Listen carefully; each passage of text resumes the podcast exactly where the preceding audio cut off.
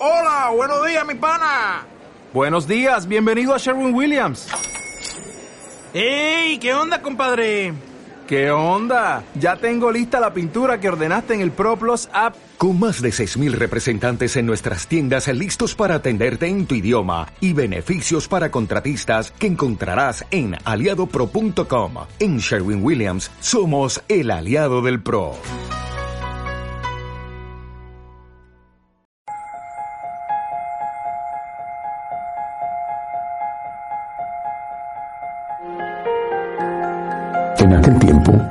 Jesús habló a los fariseos diciendo, Yo soy la luz del mundo. El que me sigue no camina en tinieblas, sino que tendrá la luz de la vida. Le dijeron los fariseos, Tú das testimonio de ti mismo, tu testimonio no es verdadero. Jesús les contestó, Aunque yo doy testimonio de mí mismo, mi testimonio es verdadero, porque sé de dónde he venido y a dónde voy. En cambio vosotros no sabéis de dónde vengo ni a dónde voy. Vosotros juzgáis según la carne. Yo no juzgo a nadie. Y si juzgo yo, mi juicio es legítimo porque no estoy yo solo, sino yo y el que me ha enviado, el Padre. Y en vuestra ley está escrito que el testimonio de dos hombres es verdadero. Yo doy testimonio de mí mismo y además da testimonio de mí el que me ha enviado, el Padre. Ellos le preguntaban, ¿dónde está tu Padre?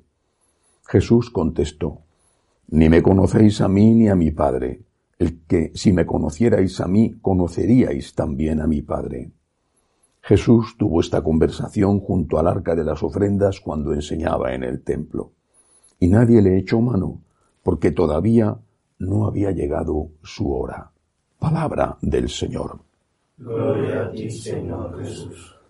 Desde que tenemos nociones de cómo era la humanidad en sus orígenes, desde que tenemos textos al menos escritos, mucho antes de que en, las ciudades, las polis, las ciudades griegas, surgieran aquellos grandes pensadores o en la Magna Grecia, eh, en Italia, hubiera ya los primeros pasos de la filosofía mucho antes de, Sócrates y por supuesto de Platón o de Aristóteles, y no solamente en Occidente, el hombre ha buscado la verdad.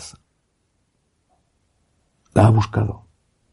Y la ha buscado no por un mero ejercicio especulativo, sino porque ha comprendido que conocer la verdad le ayudaba.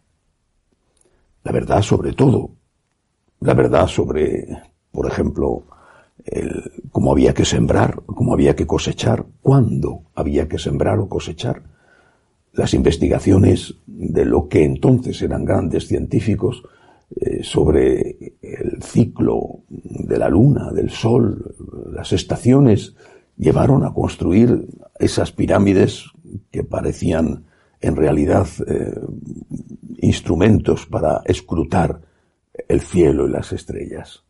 El hombre ha buscado la verdad. Ha sido consciente de que la verdad les hacía libres, usando una frase de Jesús. Ha buscado la verdad.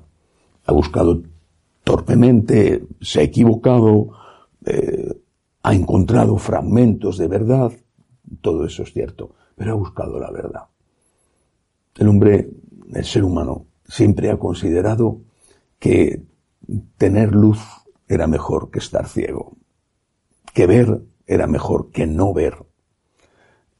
Esto, repito, es una característica de la humanidad hasta nuestra época. Ahora el hombre no busca la verdad, no le interesa. La verdad le incomoda. Prefiere la oscuridad porque la oscuridad no le molesta y puede hacer lo que le apetece sin ningún problema de conciencia. Recuerdo eh, una, una conversación del Papa Benedicto XVI en que él hablaba de su época de estudiante. Han pasado muchísimos años, por lo tanto, antes del Concilio Vaticano II.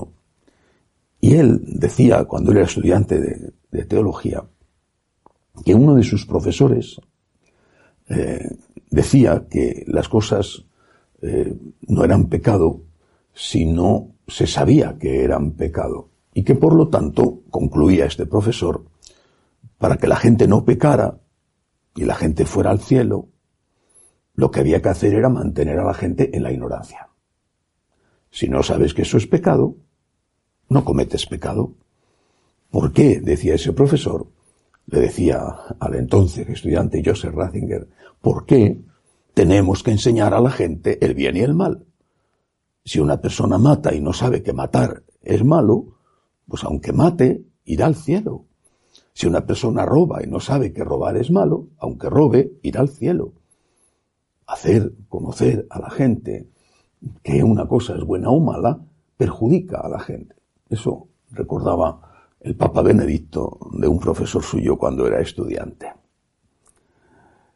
Evidentemente hay un punto que, falla en esta argumentación.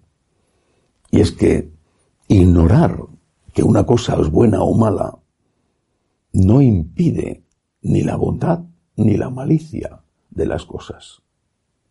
Es una consecuencia de una ideología terrible que se expandió por toda Europa desde, Hegel, el idealismo, el idealismo que tuvo en Alemania su origen y que, y que tiene como consecuencia el marxismo o tiene como consecuencia toda la filosofía de Nietzsche o de Freud. Las cosas no son buenas o malas, sino si a ti te parece que sean buenas o malas, el relativismo. Pero al margen de lo que a ti te parece, la realidad existe. No existe tu idea de la realidad, sino que existe la realidad. Tú puedes decir que emborracharte es buenísimo, porque así a lo mejor te lo han enseñado tus maestros, o que fumar una cajetilla de cigarrillos todos los días es lo más sano que puedes hacer para tener tus pulmones en plena forma, porque así te lo han enseñado tus maestros y todos los días te bebes dos litros de vino y te fumas cinco cajetillas de cigarrillos de tal forma que, que enlazas un cigarrillo con otro. Y estás pensando que eso es estupendo, porque así te lo han enseñado. Estás tranquilo. Yo no sé cómo te juzgará Dios, no lo sé. Pero sí sé que tus pulmones van a traer, van a contraer cáncer y que tu hígado va a tener una cirrosis. La realidad existe. ¿Cómo no somos capaces de darnos cuenta de esto? Creemos que sabemos mucho porque, porque entramos en Google y preguntamos lo que ignoramos, que en realidad es mucho. Pero no sabemos nada de la vida, nada de lo que sabían nuestros mayores, incluso muchísimo antes de que naciera Jesucristo o de que Abraham emprendiera el camino hacia la tierra prometida, la realidad existe. Y por eso conocer la realidad es un don.